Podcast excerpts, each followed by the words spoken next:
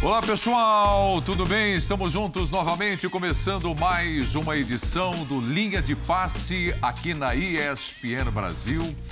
Sequência de mais uma rodada do Campeonato Brasileiro com muita emoção. Um clássico no Mineirão, em Belo Horizonte. O Galo deu mais um passo rumo ao título do Campeonato Brasileiro com a vitória diante do Grêmio, né? Um contraste de emoção e alegria por parte do torcedor mineiro, do Galo, e a tristeza e preocupação de parte da torcida gaúcha, o torcida gremista, né?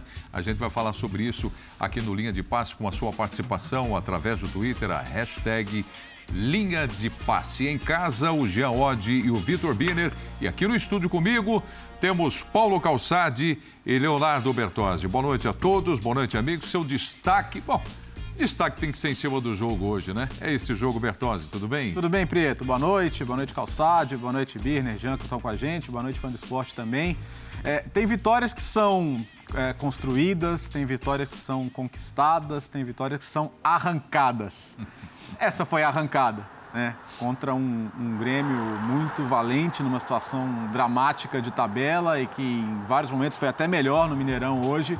O Atlético conseguiu construir esse resultado e, e, e é claro, é, é, não foi uma atuação brilhante, longe disso, mas esse é o momento em que se olha para a tabela, 62 pontos, e você se permite ver a linha de chegada. O, o, o, o cálculo para chegar à pontuação ali dos 75, 76, que sempre bastou para um time ser campeão, é, ele fica no papel mais simples. É. Agora é entender se vai ser daqui para frente como hoje ou o seu Atlético vai ser capaz de, nessa reta final que é tensa, que é dramática e que tem uma carga de 50 anos que acompanha, se, se os jogos vão ser assim.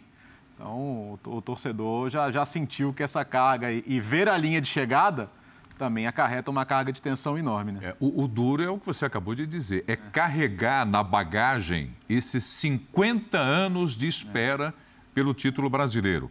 O destaque aqui do Bertozzi sobre o, o Galo, né, apontando mais para o time do Atlético, e o Grêmio, a penúltima colocação no Campeonato Brasileiro, com 26 pontos, com jogos a menos que os seus concorrentes lá de baixo. Mas a situação é bastante delicada do Grêmio. E aí, Paulo Calçade, boa noite. Seu Olá. destaque também. Olá, Prieto, Bertozzi, teremos o Biner, Jean Oddi, logo, logo com a gente aqui, Fã de Esportes. É, tem uma situação muito delicada lá embaixo da tabela, que é o Grêmio. Que é uma, o Grêmio, assim, a gente até falava, bati um papo aqui com o Léo antes, o Grêmio ele varia durante os jogos. Você não, você não olha para um Grêmio totalmente arrasado. É que os placares finais acabam arrasando a torcida e é quase que impedindo uma reação. Mas assim, ele tem momentos que são bons uhum. independentemente do nível do adversário. Você está se ele... referindo principalmente a esses dois últimos jogos, jogo né? o Palmeiras, Palmeiras e também, né? É. Que é... agora o emocional é aí é caótico, é triste. Isso não segura jogo nenhum. Então ele pode sair na frente, ele pode conseguir empatar. Imagina, é, empatar um jogo é, no Mineirão para a situação do Grêmio é muita coisa, porque você já toma uma pancada.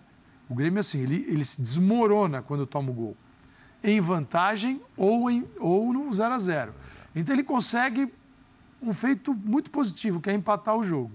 E ali, qual é o placar da partida? O Grêmio perdeu e continua lá no fundo. Então a situação do Grêmio é terrível, porque.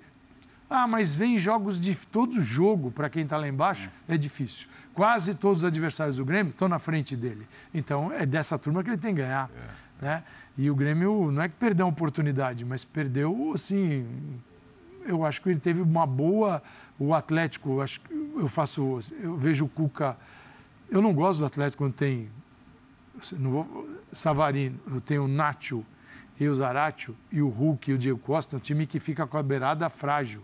Aí é o Arana o tempo todo. Se não tem o Arana, aí o time perde o driblador, perde aquele jogador de velocidade. E um adversário contra o Grêmio, isso, é, isso faz a diferença.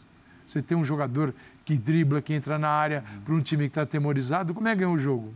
Uma baita de uma bobagem, num braço, numa barreira, impedindo a bola de passar. O Campaz é o homem do jogo, né? Ele entrou ainda no primeiro tempo, ele fez o gol, ele fez o pênalti, ele fez tudo no jogo. E o Galo, Preto, Seguinte, chega nessa reta final, faltando nove jogos, é um, é, é um trabalho com a calculadora e as vantagens em que o futebol deveria estar em primeiro plano mas é uma negociação com os placares, vai ser assim até o final. Então acho que a gente talvez não veja o Atlético brilhar tanto, mas ele vai continuar vencendo. É, é. Estamos chegando aí. Eu fico o tempo todo olhando aqui, faltando nove jogos para terminar o campeonato, né? Nove rodadas aí para o torcedor do Dez Galo pontos à frente do Palmeiras, que é o segundo, que tem o mesmo número de jogos. Sim. Ah, mas o Flamengo tem... Tá tudo bem, mas a gente está falando há tanto tempo que o Flamengo, o Flamengo tem. tem dois jogos a menos. Tem, é, mas... E há muito tempo. E perdendo pontos que ele poderia ter. Mas ganhou o jogo no Maracanã. Né? Ganhou do Galo. Ganhou Depois de fora de casa. É, é, é. é. Você pensar no campeonato, ganhou do adversário certo também. É, mas no jogo seguinte. Ficou no empate. Tinha uma vantagem. Né? É, é. Então aí não dá. É. E o time do Grêmio, que você se referiu, como vai bem, não vai bem, começou bem, teve o gol impedido, a bola na trave do Borra, enfim. Bom, vamos com o Jean Oddi. Jean Oddi, boa noite, amigo. Seu destaque para qual dos grandes hoje? Vai para o lado do Galo ou para o lado do Grêmio? Tudo bem, Jean? Boa noite, Prieto. Boa noite, Calçade, Vitor Birner, é, Bertozzi. É, eu acho que assim, o torcedor do Galo, mesmo aquele mais ressabiado, vai ficando aos poucos otimista, não tem jeito. Mesmo aquele que fica com o pé atrás vai ficando otimista quando vitórias são, como disse o Bertozzi, arrancadas desse jeito. O meu destaque vai para o Grêmio mesmo, Prieto, porque é o seguinte, eu acho que não dá para exigir de um time como o do Grêmio na situação que está que jogue mais futebol do que ele jogou hoje contra um time como o Atlético, líder no seu campo, com recorde de público do Campeonato Brasileiro até aqui. O Grêmio jogou, para mim, quase que o máximo que era possível jogar. O Atlético foi melhor que o Grêmio durante 17 minutos da partida. É, os minutos entre uh, o, o, seu gol de empate, o gol de empate do Grêmio e o seu gol por 2 a 1 Esse foi o momento que o Atlético foi melhor. De resto, o Grêmio foi, eu achei que muito bem. E concordo com o Calçade quando ele fala da questão psicológica, mas acho que hoje isso nem se aplica. Porque, na boa, Prieto, se a gente olha o que aconteceu nos 10 primeiros minutos do jogo, o Borja mete duas bolas na trave, perde um gol feito, tem um gol anulado por, por poucos centímetros ali, e, e aí no minuto 11 o Atlético faz 1 a 0 Aquilo ali era para desmontar qualquer time era para a cabeça e para o saco ali, você esquecer completamente né, do, do, do que você está jogando, do que você está disputando, realmente não tem mais equilíbrio emocional nenhum quando aquilo acontece. E o Grêmio continuou bem, o Grêmio continuou produzindo, continuou jogando, então é, são aquelas coisas do futebol. Acho que hoje a atuação do Grêmio foi muito boa e nem psicologicamente eu acho que dê para condenar é, a, a, postura da, da, equipe gaúcha. Mas o futebol é assim e o Grêmio enfrentou um time muito forte, né? Que também na qualidade dos seus jogadores, a hora que coloca a pressão, acaba conseguindo marcar. Foi o caso, mas é aquela história. Se o Grêmio jogasse o que jogou hoje,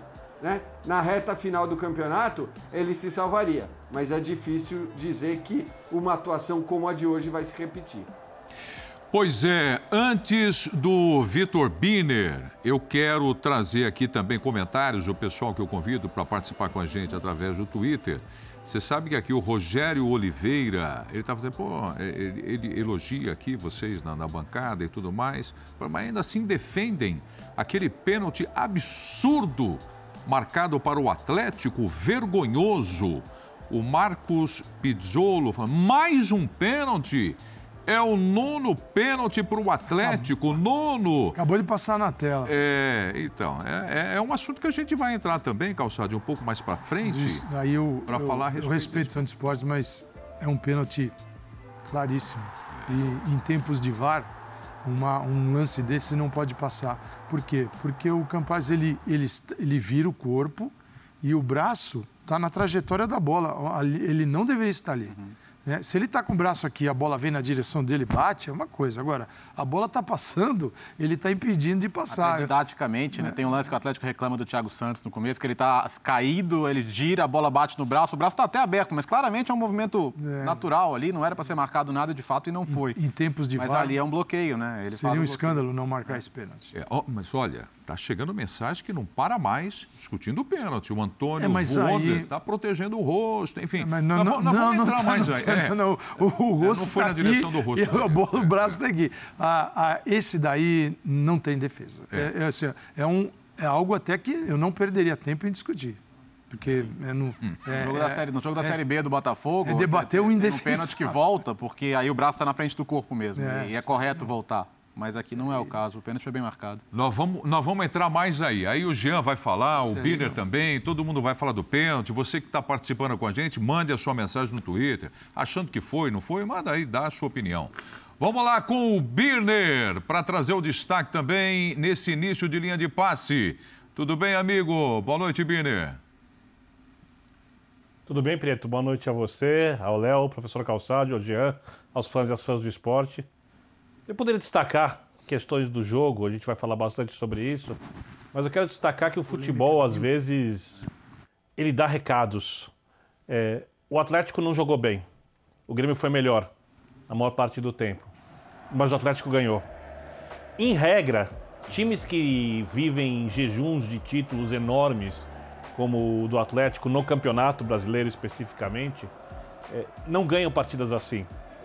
É, mas o Atlético, repito, de novo ganhou um jogo em que não foi superior ao adversário. O Atlético, nessa campanha vitoriosa até o momento, ele ganhou jogos em que ele foi muito melhor e ele ganhou alguns jogos em que ele não foi superior aos seus adversários. Um pouco por causa do talento individual, mas hoje nem isso pesou. Primeiro gol, tem um desvio do Lucas e a bola, aí um pivô perfeito, bola só para o Zarate, e o segundo, um pênalti para mim, o jogador coloca o braço para no ato reflexo para proteger o rosto, só que ele toca na bola, como diz o calçado, e mexer o corpo. Hoje em dia isso é pênalti, não é nenhum lance discutível. Pênalti, claro. Quer dizer, o Atlético hoje ele não precisou nem criar chances de gol, porque o Grêmio criou mais, chegou mais vezes na área em condições de fazer o gol, para ganhar a partida. Repito, time que está há muito tempo sem ganhar campeonatos costuma não vencer esses jogos, ainda mais que o estádio lotado, atuando em casa e os fantasmas voltam. Os fantasmas do jejum estão muito longe do Atlético Mineiro. Então, para mim, hoje esse jogo é uma partida emblemática. Nunca foi. É difícil, obviamente, continua sendo difícil, mas nunca foi tão leve esse fardo de quase 50 anos sem ganhar o Campeonato Brasileiro para o time do Atlético.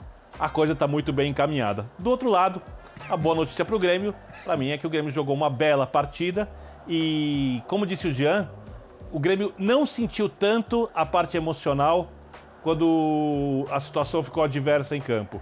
Eu sentiu, mas se você for olhar como reagiu em outras partidas, os jogadores pelo menos conseguiram continuar jogando bola.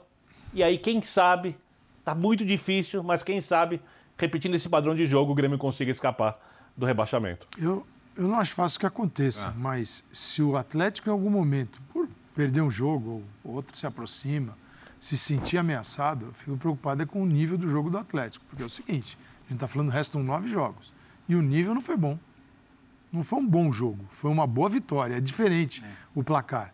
É, se o Grêmio tem, se o emocional ele atrapalha o Grêmio, ele está atrapalhando o Atlético é que é, um está lá em cima disparado, com uma vantagem, dá para queimar um, alguns pontos ainda. E olhando para a concorrência, vendo, tem o mesmo número de partidas, está 10 pontos. Pô, o Flamengo tá, mas o Flamengo tem dois a menos. Mas tem que ganhar os dois a menos. Não jogou os dois a menos. E, e, e o calendário do Flamengo, ele é perverso. Então, acho muito difícil. Então, o Atlético, como é que ele vai se comportar daqui até o final?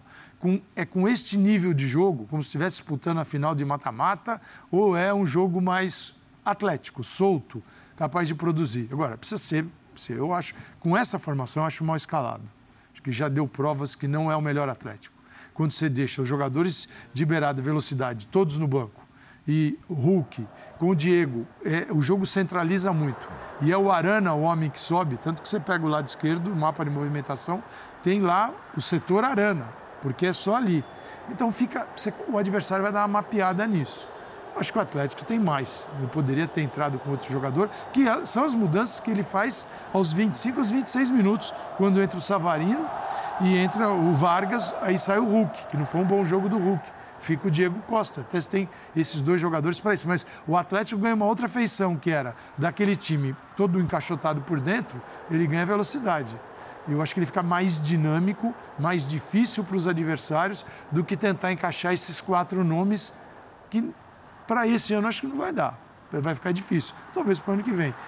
Hulk, Diego, Savarino, o Nacho e o Zará. Eu acho que tem um outro fator importante, que é a entrada do Jair. Hoje ele sofre a falta do que, que gera o pênalti. E o Tietchan, mais uma vez, não foi um bom jogo dele. E, e, o Jair ele precisa ser gerido fisicamente, ele tem um, uma certa recorrência de lesões mas ele pode não ter o protagonismo de ser uma esteira internacional como o Hulk, como o Diego Costa, mas a, a cada jogo como o de hoje eu me, me, me, convenço de que ele é um jogador indispensável para o Atlético. E, e assim, é, é, isso que o Calçado tocou é importante. Eu acho que, é claro que você tem Hulk e Diego Costa, a tentação de ter os dois juntos o tempo todo, começar com eles, é grande.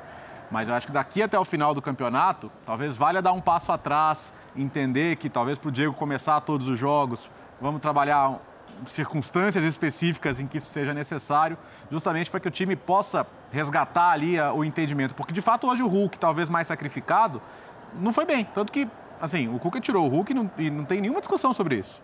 Nenhuma discussão sobre isso. O Hulk não estava bem no jogo, veio o Vargas do banco, e o Vargas teve uma super frieza ali para bater o pênalti, mas não foi só isso. Ele, ele puxou contra-ataque, ele segurou bola. No final do jogo tem um contra-ataque que ele está cercado ali, ele para, volta, procura opção, ganha tempo. Então, e o, e o Hulk bem. tem um outro fator que eu acho que ele é super natural. Uhum. Se você pegar na minutagem do time, na quantidade de ah, é. minutos é. que todos os jogadores tiveram até agora, o Hulk está na frente de todos. Então, assim, neste ritmo, chega uma hora que dá uma. Você não consegue extrair o mesmo nível todos os jogos. Então, é, é, poxa, e com o nível de elenco do Galo, a gestão disso é muito mais fácil do que no treinador que olha para o banco e chora. O Cuca olha para o banco e não chora. Ele, ele fica chateado de não poder colocar todo mundo. Mas ele tem um nível, né? E sem contar que o departamento médico dele, não, não, não ele não, não, abriram um hotel lá. No do Flamengo abriram um hotel para brigar todo mundo. No do Galo puseram todo mundo para fora. Então ele, poxa, a gestão disso tem que ser bem feita. E o Hulk vem num ritmo muito pesado. Então, dá para variar. E ele, tirando o Hulk, outros jogadores tão, têm variado nisso. Sim. Né? Ele tem. Você não vai encontrar jogadores assim tão pressionados como ele. Então, oh. eu entendo até o, o, quando o cara não está bem. É. Não é uma má fase. Você tem que tomar cuidado para não virar. É. Calçade, Léo, a turma está insistindo aqui, e eu repito, a gente vai entrar no assunto do pênalti, a gente vai se debruçar porque muita gente mandando mensagem também, não com relação à mão na bola, ou a bola na mão, no braço, mas sim pelo fato de ter um jogador do Atlético na barreira. E muita gente mandando mensagens sobre isso. Por exemplo, aqui o, o Alex. Ó, tem gente do Atlético ali em posição irregular, no meio da barreira. Seria tiro livre indireto para o Grêmio. Peraí, peraí. Nós vamos chegar nisso daqui a pouco. Eu estou avisando o pessoal que está acompanhando de casa. Vamos entrar nessa discussão. Uma pergunta que vale para os quatro agora, pergunta simples, simples, curtinha que vale para os quatro, é colocar um termômetro agora aqui na mesa, na bancada, para medir como é que está o torcedor nesse momento. Ô Jean, vou começar com você aí.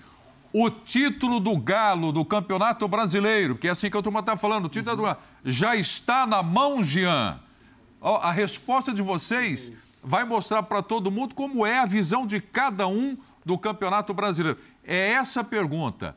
Título está na mão, Jean? Então, é, é, não é cane... o termômetro não é o do torcedor, porque o torcedor do Atlético, principalmente, sempre vai dizer: não, não, não está na mão, não, está longe, está distante, esse título está muito distante. Mas eu acho que está muito próximo, Prieto, muito próximo mesmo. Inclusive por jogos como esse. Talvez nos dois momentos mais delicados do Atlético na temporada, aquele momento que você poderia de alguma forma consolidar um nervosismo, né? Aquilo que o Calçade estava falando, de uma tensão que pode existir, é normal que exista para um time que não ganha o brasileiro há tanto tempo. Você teve dois momentos em que você poderia consolidar esse nervosismo. Um, depois da eliminação da Libertadores, evidentemente, e o outro era, de alguma forma, no jogo de hoje, depois de uma derrota para o seu uh, perseguidor pelo título brasileiro, Flamengo. Embora o empate do Flamengo ontem também, de alguma maneira, já tenha diminuído um pouco essa pressão. Acontece que nesses dois jogos, né, talvez tenham sido, se a gente pegar os dez últimos jogos do Atlético, talvez tenham sido aqueles dois em que o Atlético uh, menos produziu ou menos mereceu as vitórias, e nos dois casos ele venceu. Então eu acho que isso é um pouco emblemático do que está acontecendo com o Atlético. Os momentos que poderiam se tornar momentos difíceis, momentos tensos, acabam não se consolidando como momentos tensos. É um time que tem muita qualidade individual e tem todos esses caras à disposição agora, inclusive para resolver jogos e que eventualmente ele não seja é, melhor do que seus adversários, como foi o caso hoje. Né? O Atlético venceu sem ser melhor do que o Grêmio.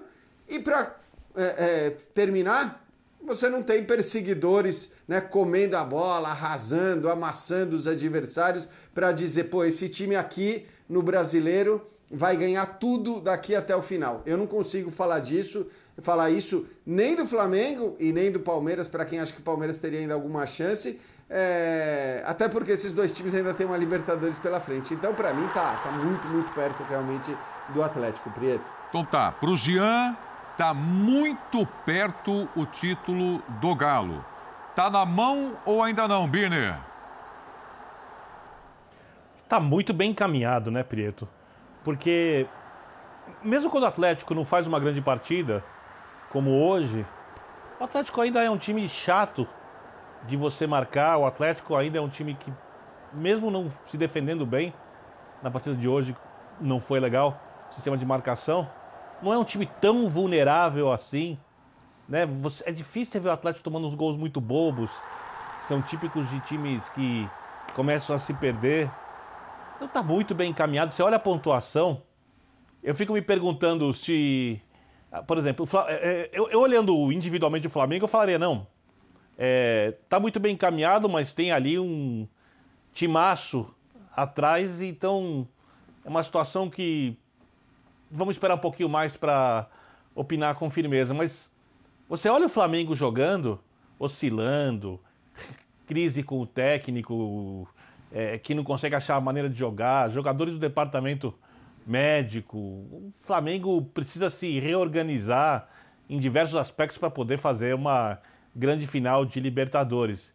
Então, hoje, se a gente for olhar desempenho, a briga do, do Flamengo é muito mais pela segunda colocação contra o Palmeiras do que propriamente pelo título contra o Atlético. E eu só acho que é uma disputa direta pelo torneio quando um time pode ultrapassar o outro em uma rodada. Isso está longe de acontecer. Está longe. O Atlético precisaria perder jogo, o Flamengo precisaria ganhar três jogos seguidos para que a gente tivesse uma briga direta capaz de incomodar o Atlético e trazer de volta os fantasmas do jejum no Campeonato Brasileiro. Então, a gente não pode garantir está muito bem encaminhado e óbvio que se você pedisse para colocar dinheiro em quem vai ser campeão, eu colocaria no Atlético.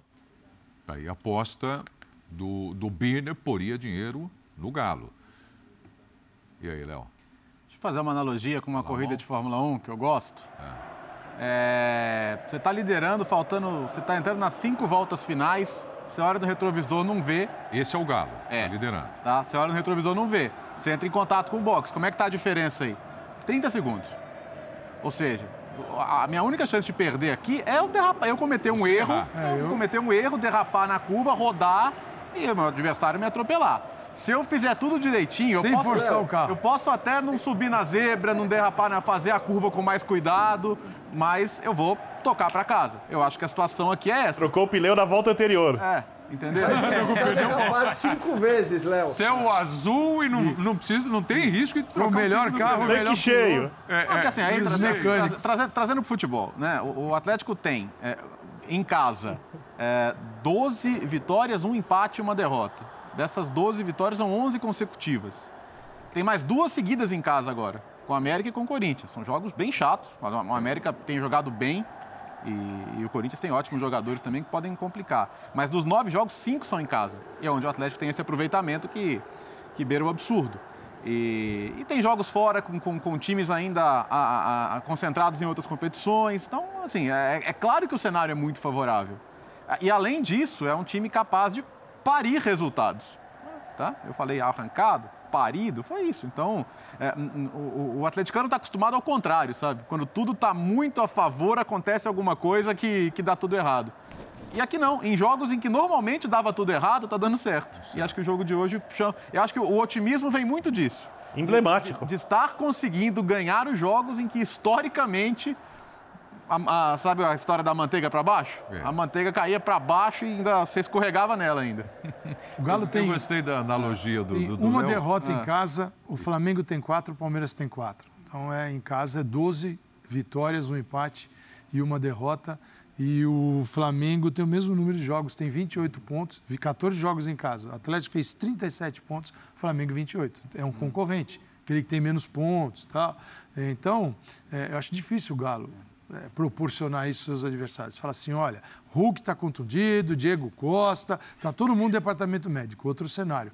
Só que a notícia não é essa, está todo mundo liberado, o Cuca pode usar esse elenco é, e aquele jogador que está no banco está louco para jogar e são caras muito bons.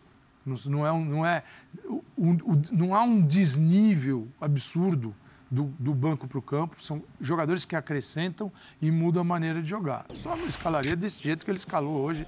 Já, contra o Palmeiras não foi bem, hoje não foi bem. Acho que está nítido que é, é, esse tipo de informação não, não, não leva assim tão longe, mas ganhou o jogo.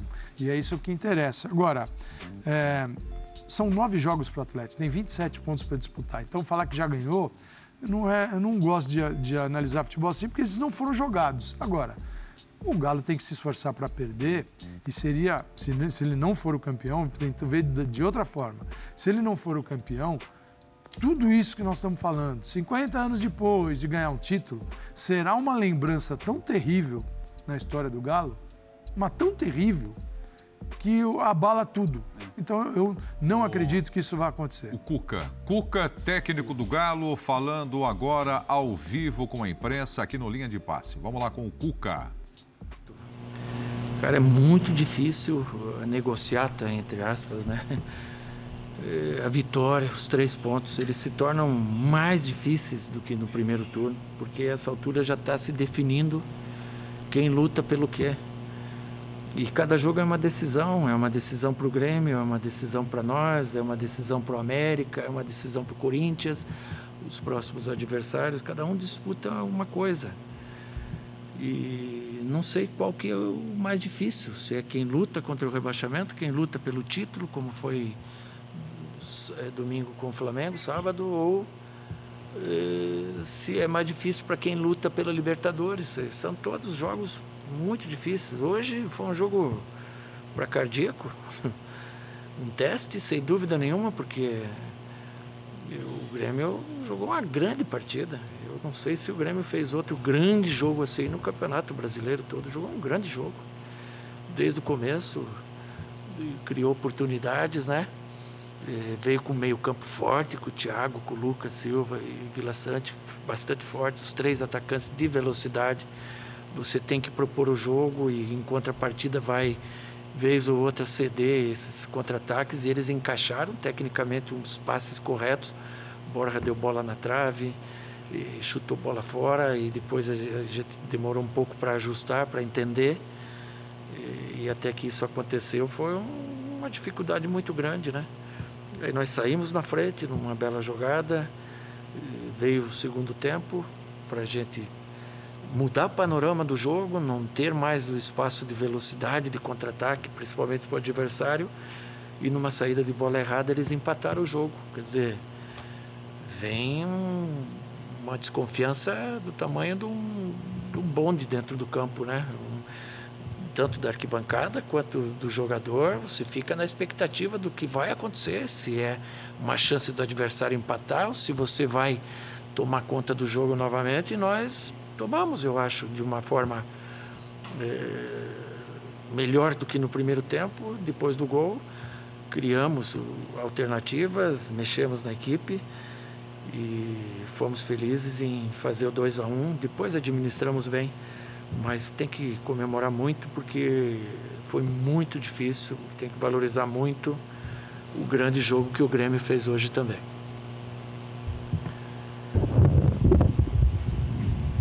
tempo e da Rádio Super. Eu quero saber de você, Cuca, como é que você está se sentindo assim, depois de te ver saltitando, literalmente, saindo ali de campo com ao vestiário, como é que você se sente, sabendo que tem muita gente até que já te enxerga como o maior treinador da história do Atlético, né? Rumo aí a esse bicampeonato tão esperado pelos atleticanos. Quero saber como é que você se sente. Eu me sinto, eu me, sinto, eu me sinto obrigado, boa noite. Eu me sinto cansado, como se eu tivesse jogado o jogo machucado. Cuca, Cláudio? É, pera, pera aí, que não respondi ainda. É, desculpe. É, me sinto assim cansado, como se tivesse jogado o jogo, um jogo muito tenso, um jogo é, nervoso, um jogo difícil. Um time que luta como o Grêmio está lutando para não cair. E mesmo o Grêmio tendo aí 10 jogos pela frente e estando com 26 pontos, pode ter certeza que eles vão lutar e muito porque tem uma grande equipe, cara. Se você for nomear o Grêmio, jogador por jogador, tem meia dúzia selecionáveis que são ou já foram eh, jogador da sub-23, jogadores importantíssimos, é muito complicado. É um time que deveria estar lutando na parte de cima da tabela e luta hoje contra o rebaixamento. São coisas que ocorrem, né? Que acontecem, mas é, Hoje foi muito complicado, um jogo muito difícil que a gente tem que valorizar muito essa vitória. Cuca, agora sim, Cláudio Rezende da Rádio Tatiaia. Boa, Boa noite. noite. Eu queria que você explicasse, porque para a gente foi uma surpresa a escalação do Tietê ali no meio campo, o motivo, né? O Jair se foi questão de desgaste físico e também com o Diego Costa lá no ataque, né? Fazendo dupla com o Hulk. Claro que o Jair foi, foi necessidade de não jogar, lógico, é óbvio. É, mas nós abrimos mão disso logo no início do segundo tempo, ainda com o cartão que o Tietchan tomou. É, a entrada do, do Diego, ele já havia jogado com a gente assim, alguns jogos, até lá com o Palmeiras também.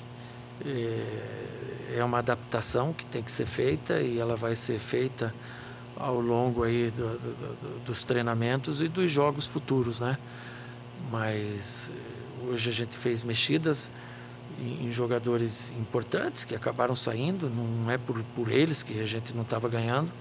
A gente tem que enaltecer muito esses jogadores que saíram também, não só os que entraram, porque o próprio Hulk já nos deu quantas vitórias, né? E hoje ele foi substituído, faz parte de um, de um contexto, mas de forma alguma ele perde a confiança minha, dos companheiros, do torcedor ou da, da própria imprensa. É um jogador fundamental para nós, que com certeza vai continuar nos ajudando, tanto ele, quanto o Tietê, quanto eh, os demais, que o Guga e, e, todos os outros também. Ô, Cuca, boa noite, Igor, da 98 FM. Eu queria que se destacasse a atuação do Nath, um jogador que vinha jogando aquém daquilo que ele estava demonstrando anteriormente mas que hoje é, foi inclusive escolhido aqui na, na 98 como o melhor jogador em campo na partida. Você mudou de alguma forma o posicionamento do Nacho? Ele foi hoje um jogador um pouquinho mais recuado, menos decisivo ali no último passe, mas importante demais no preenchimento dos espaços e até na recomposição em algumas jogadas a gente viu o Nacho é, cobrindo as costas do, do Arana. Qual mudança que você fez nesse jogo do Nacho, taticamente, Sim. que ele se sobressaiu ah, dessa ele, forma? Ele jogou em diversas posições, né? Taticamente, eu acho que é bom, assim, para vocês também analisar. Ele começou como um quarto homem por um lado do campo. Depois, com a entrada do, dos outros, ele, com a mudança do próprio Hulk para um lado, ele acabou vindo para dentro. No final, acabou sendo um terceiro eh, volante nosso, porque nós não precisávamos mais expor a equipe, então ele foi um coringa que a gente usou ele bem durante a partida. Jogou muito bem. Bom, aí o técnico Cuca, ele até se machucou, né? Numa, na comemoração do gol, né? Machucou o dedo e tudo mais. É, até na entrevista ele ainda está tenso, né? Ainda está nervoso. A saída do campo, que, a saída né, dele do campo foi uma saída de comemoração de é. quem comemora como se fosse um gol. É. E é o típico dele, de, de quem está na situação, porque aqui, é, eu estava até brincar com o Bertozzi, no primeiro turno, é, pontos corridos. No segundo é mata-mata. Né? Ainda mais para quem está na frente. Isso aconteceu lá atrás com o Palmeiras Sim. também. Sim. Na, naquela Palmeiras disparado. Assim, a, quali si, a né, qualidade nem sempre. Não é isso. Quando o Palmeiras perdeu. Né? O Palmeiras, é, o, o time disparado, é, às vezes ele fica negociando mais com o placar do que com o jogo que ele pode jogar. Acho que o Atlético tem que se desprender disso. Os placares serão favoráveis com o nível que ele alcançou no primeiro turno. Porque senão ele vai ficar variando e vai criar finais com, contra todos os adversários. E ele não precisa, ele tem um nível superior de jogo já conquistado ao longo desse campeonato. Né? E aí ele fala do Nacho, jogou como um quarto homem, pelo lado e tal, mas é diferente quando você tem. Não é só velocidade. Ele poderia até imaginar, pô, vou tirar o jogador de velocidade, porque eu vou ter um time todo lá plantado no fundo, mas a característica de alguns jogadores do Atlético, eles são dribladores. Né? E isso você não deve perder, porque um jogador desse entrar na área, sofre um pênalti e resolve o jogo para você. Eu não, eu não gosto de ter o Galo sem nenhum deles. Uhum. Acho que com um, pelo menos, é, aí sai quem? Sai o Hulk ou sai o Diego Costa? É isso, isso é para inserir o Diego Costa na equipe. Sai o jogador, sai, ele tira as beiradas. Eu acho que o Atlético não fica bem com isso ainda. Isso é um problema Hulk e Diego, talvez que ele consiga resolver na temporada que vem. Essa daqui, eu não vejo. Para mim, Calçade, a questão do Nath tem muito menos a ver com onde ele está, até porque ele está ele tá no campo todo, ele é um jogador é. Que, que, que, E ele, a questão para mim é ele estar bem fisicamente. O, o Nath está num calendário que é absolutamente desconhecido para ele. Ele jogava na Argentina. E os times argentinos não têm campeonato estadual, o campeonato não, não é turno e retorno igual o nosso. Então, assim, o, o que ele está experimentando esse ano é, é, é, é uma coisa nova para ele, de jogar a quantidade de vezes que se joga no Brasil. Então, ele teve momentos em que ele caiu de rendimento, o Cuca chegou a colocar ele no banco em alguns jogos e era uma coisa que precisava. Ele precisava respirar. E nesses jogos ele foi até importante saindo do banco, dando assistência, fazendo gol, sendo importante. E hoje, de fato, ele foi, ele foi muito bem. É, mas acho que não é, não é só a questão de, de, de onde ele está jogando, mais aberto, mais por dentro. Até porque ele, ele, ele, a referência dele é muito a bola, né? O Nath procura muito onde está a bola, ele gosta de ser opção de passe, ele gosta de. Inclusive, é um jogador que, em alguns momentos hoje, hoje teve um contra-ataque do Douglas Costa, que é ele quem volta o campo inteiro para recuperar a bola. Então é um cara que tem que estar tá bem fisicamente para jogar o máximo. E acho que ele, ele conseguiu recuperar um pouquinho disso aí nessas últimas semanas. Bom, vamos lá, pessoal. É, é o que eu estou dizendo desde que começou linha de passe, a grande discussão nas redes sociais é a respeito do pênalti. Então a gente vai posicionar aí o lance do pênalti, a cobrança, é o momento da cobrança, da falta. A, a, é o Savarino ali, né? É o Savarino ali na barreira, ali próximo da barreira. É ele, né? É, é o Savarino. Então, ah, uma das reclamações é: o jogador do Atlético está a menos de um metro da barreira. Teria uma irregularidade aí nessa cobrança de falta que originou o pênalti. Então, é isso para o Jean, para o Biner, Calçade, tá atrás, não prestarem né? atenção. Ele está atrás, no momento, não está na frente. No momento o, que... O, essa, essa, regra foi criada por um motivo, né? Aquele empurra-empurra que as faltas não eram batidas nunca. Isso. Então, os jogadores ficavam se misturando não ali é. na barreira, ficava Sai aquele empurra-empurra. Então, falaram o seguinte, ó, um metro da barreira. É, ele está, ele, ele tá, aparentemente, a menos de um metro. Uhum mas não há a, a, qualquer interferência no movimento do Campascas. Ele, a, a, presença dele ali também não causa prejuízo. E eu, assim, me corrija se eu estiver errado, eu não conheço nenhuma jurisprudência de lance revertido por posição de jogador em relação à barreira. Né? Então, eu não, eu não entendo que é, é, é uma coisa que o árbitro tem que fiscalizar antes da cobrança. É, é, é arbitragem preventiva. Para mim, isso nem se enquadra numa é. interferência. É, tinha um amigo nosso, apresentava um programa, e na época sem VAR, bem antigo, hum é, que ele fazia o seguinte: a bola entrava meio metro no gol, ele passava meia hora discutindo se a bola tinha entrado no gol. Esse caso é esse aí. Não, não, não tem jeito. Não tem, não, tem, não tem jeito. Eu acho que o Grêmio sai o seguinte: o Grêmio desse jogo sai com um placar horroroso que remete a uma fase. mas sai com uma conversa que precisa ser bem conduzida até o Grenal, que é jogamos contra o time, e isso ele pode falar lá dentro, o Wagner Mancini. Ele pode falar para os jogadores dele. Jogamos contra o time que vai ser campeão e encaramos em muitos momentos essa equipe que vai ser campeã e tivemos um acidente ali que gerou um pênalti. Senão o jogo poderia ter acabado um a um. Então, assim, como recuperar moralmente jogador do Grêmio, né, animicamente, para um Grenal, que a gente sabe que o Inter está com a faca nos dentes, querendo mandar o Grêmio lá para a segunda, ter esse, esse poder do, de quem bateu o carimbo né, no passaporte da segunda divisão. O Inter está preparado para isso. Agora, o jogo que o Grêmio apresentou hoje é um jogo que dá para competir. Tá?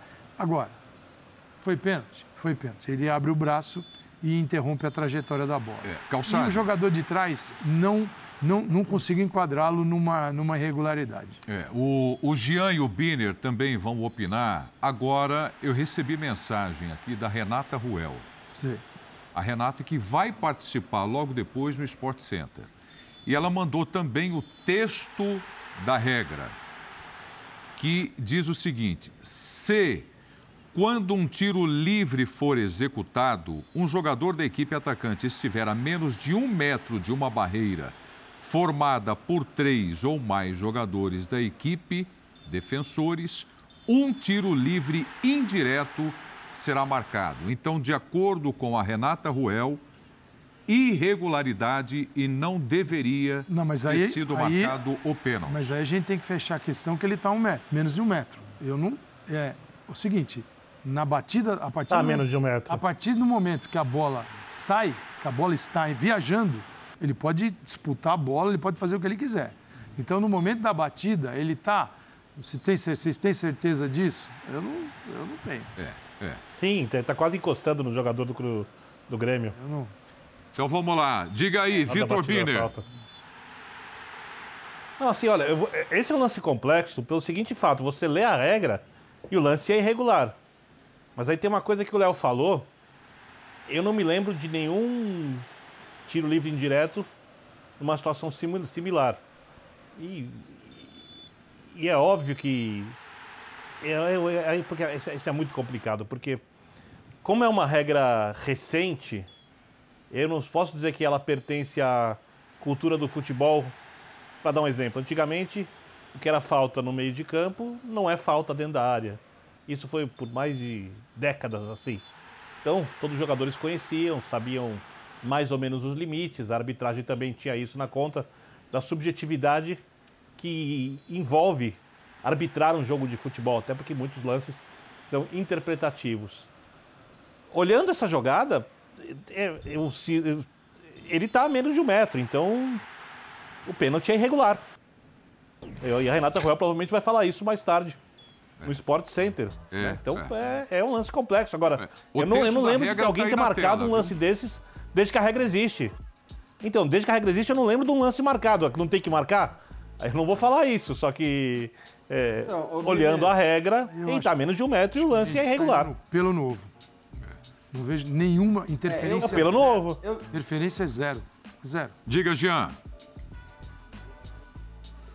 Não, é, é assim, é, primeiro é bom dizer que essa história ela nasce, né, depois que o jogo acaba, quando a Janete Arcanjo, que comentava o jogo inclusive pelo Sport TV, traz essa informação.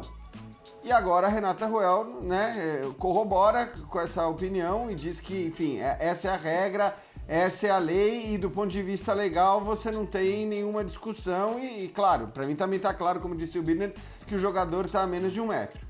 Agora, o que eu quero discutir, e eu acho que tudo bem, então beleza, o pênalti não devia ter sido anotado, deveria ter sido anotado o tiro livre indireto. Ok, se a regra diz isso, que a regra passe a ser aplicada.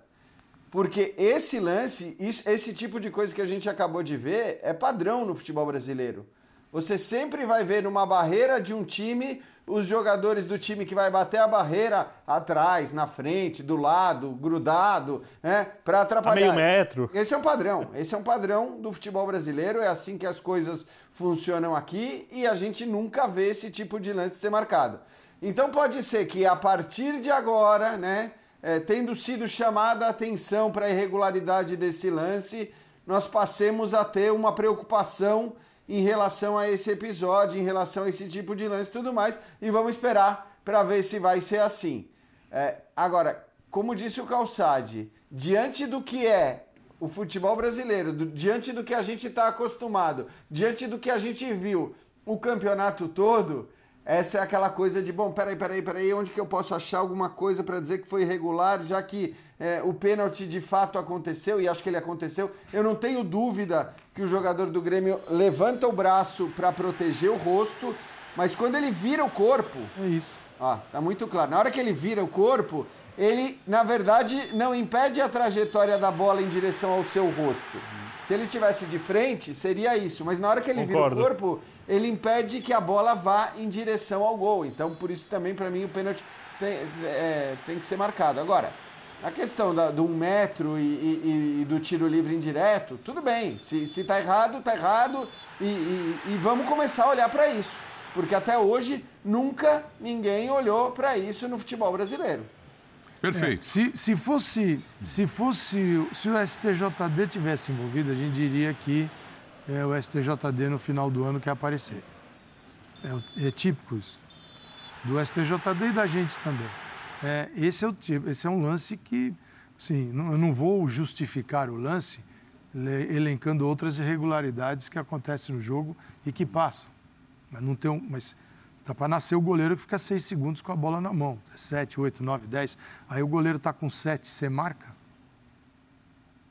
Você marca? Não vi esse Né? tipo de, de- Não, de marcação você- em nenhum jogo do Então, Campeonato assim, Brasileiro, aí nós vamos discutir, mas Léo, está na uma regra também. Está na regra também. Vamos discutir. Sete segundos. Agora, se o Grêmio se agarrar a esse tipo de situação, ele cai.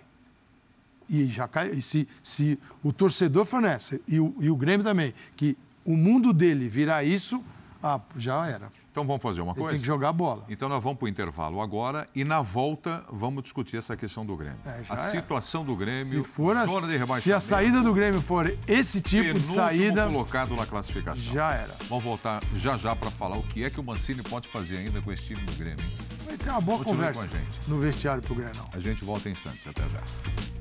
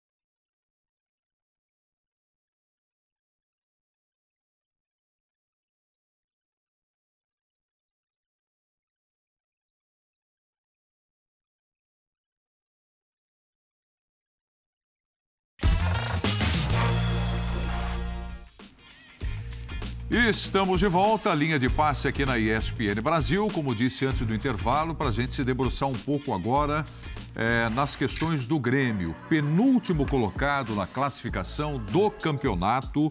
Veja aí, olha, parte de baixo, de 11 para baixo, Chapecoense, lanterna com 13 pontos, o Grêmio 26 pontos. Tem um jogo a menos que a Chapecoense, que o Juventude, e dois a menos que o Esporte, que tem 30 pontos na 17ª posição, Bertozzi. A situação do Grêmio é, é delicada. A, né? a, a, a, realidade é muito cruel, a matemática é muito cruel, né? 26 pontos, quer dizer, a gente... É, é, aquela marca dos 45, 46, esquece. O Grêmio vai precisar que essa marca, essa, que essa linha seja bem mais baixa do que isso. Para sair do, do Para sair dessa zona, situação, né? né? E, e, o ponto é, um time que é capaz de, em sequência, enfrentar Palmeiras e Atlético, dois dos três melhores times do campeonato, e dentro desse jogo ser, em alguns momentos, superior e ter até tido a, a capacidade de, de, de, superar situações difíceis dentro desses jogos, é, é, reverter situações, mesmo contra o Palmeiras, não empatou o jogo por um detalhe de centímetros ali, mas poderia ter conseguido pelo menos um ponto. Então é, como é que eu vou trazer isso para minha confiança, sendo que até nesses jogos eu estou perdendo? Exato. Porque agora era olhar para o Grenal e tentar puxar alguma coisa. O, o Douglas Costa, por exemplo, demorou para entrar em forma, está sendo super importante. Hoje ele foi muito bem no jogo. Ele, ele, ele deu trabalho demais para o Guga até os 30 minutos. Depois mudou de lado, segurou a Arana, roubou a bola que resultou no lance do, do, do, gol de empate. Então ele é um cara que, pela experiência dele, talvez possa trazer para o grupo ali alguma, alguma esperança, alguma expectativa. Porque Quantos casos, né? E não é novidade, né? Na última queda do Internacional também a gente olhava para o elenco e falava, ah, mas não é time para cair. É. Leva para o Cruzeiro, que tinha inúmeros problemas internos, mas tinha grandes jogadores. Ah, não é time para cair. Sim, time com bons jogadores cai, né? Cai porque parece ter essa força gravitacional que puxa os times para baixo e quanto maior ele é, maior é a força que empurra eles para baixo. Então, é uma situação delicada, é uma situação complicada, é uma situação difícil, porque a pontuação é a que é, 26 pontos e o campeonato está acabando. Então, como é, como é que vai fazer agora? Né? Não, não é fácil. E o Grenal ou vai ser o que vai te dar um impulso, ou se esse resultado for ruim, acho que o torcedor perde as esperanças completamente. Eu acho que a grande chance do Grêmio melhorar o nível dele, e isso está acontecendo, você, você pegar o jogo contra o Palmeiras, o problema é, é tomar um gol e ruir. Hoje ele tomou um gol e respondeu. Peraí, tem uma resposta boa aqui. E tem domingo um Grenal. É, se o Mancini, sou Mancini, para mim o time de domingo é esse, com uma dúvida se o Campaz inicia ou não. E talvez deveria iniciar o jogo, porque ele melhorou o time do Grêmio. E, e, e é interessante, né, Calçado, que, que, o Vilha Sante nem estava mal. Não, mas, mas, a questão foi, era mais era um trio, o Campaz agregava. Era um trio, por um, um trio de jogadores ali que marcam, por um jogador que é mais agressivo. E, e ele, o Cuca, tem, o, Cuca o, o Mancini tem que ganhar jogos. E, e essa equipe do Grêmio, do jeito que atua hoje, pode ser muito competitiva no Grenal. É claro que o, o Grenal mexe nos nervos, com os nervos de todo mundo. Ele, então, se, se, o Grêmio chegou já ansioso, nervoso, preocupado contra o Atlético, no Grenal, que envolve muitas outras coisas, porque aquilo dura, o Grenal que dura, né? Tem, esse Grenal, se, se esse Grenal vencido pelo Inter e o Grêmio cai, esse Grenal dura anos. Então, é, o Inter está se preparando para isso. O futebol tem esse lado também. É, então, isso é isso pesa. Agora, o, o Mancini tem no vestiário, eu acho que algo para um ponto de partida para o Grenal. É jogo a jogo. Que é, gente, a gente conseguiu competir com uma equipe que é a primeira colocada no Campeonato Brasileiro. Foi um, um lance ali, um pênalti, né? rolou o pênalti, lamentável. E vamos tomar cuidado e vamos jogar no mesmo nível. Então é possível, é possível. Só não sei apesar como o Grenal das dificuldades, apesar é, é, é, um momento delicado até para para questionar isso, mas apesar das dificuldades, a chegada do Mancini melhorou um pouco o time do Grêmio? Tem a questão emocional, nervosismo, as rodadas vão passando. Né? Diga, Birner, por favor, acho que você já falou alguma coisa, né?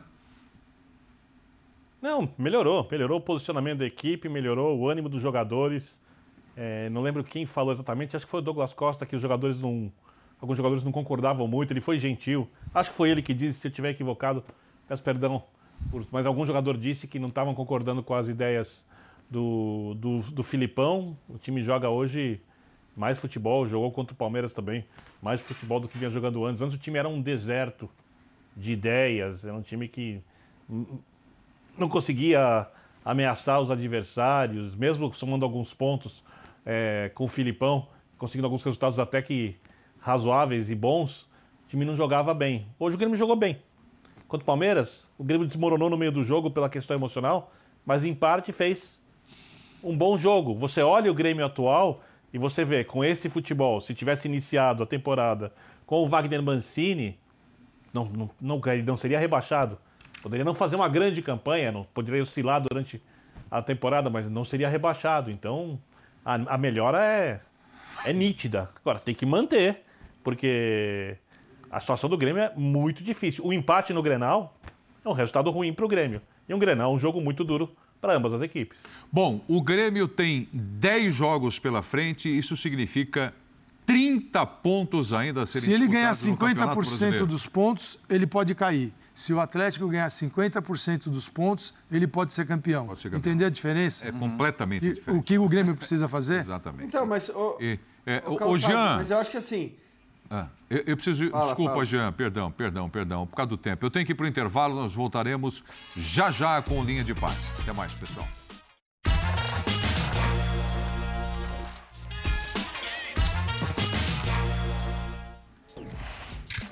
Palpites aqui no Linha de Passe, 19 rodada, Flamengo e Atlético Goianiense. Eu fui com 2 a 1 um, Bertozzi está comigo 2 a 1 um, Calçade 2 a 0 Birrer com a gente, viu, Bertozzi? 2 a 1 um, e o Jean está com o Calçade 2 a 0 o jogo Flamengo e Atlético Goianiense. Ô, Jean, é, me desculpe, Jean, antes do intervalo, volto com você. Te dou um minutinho aí, pode ser, Jean? Diga.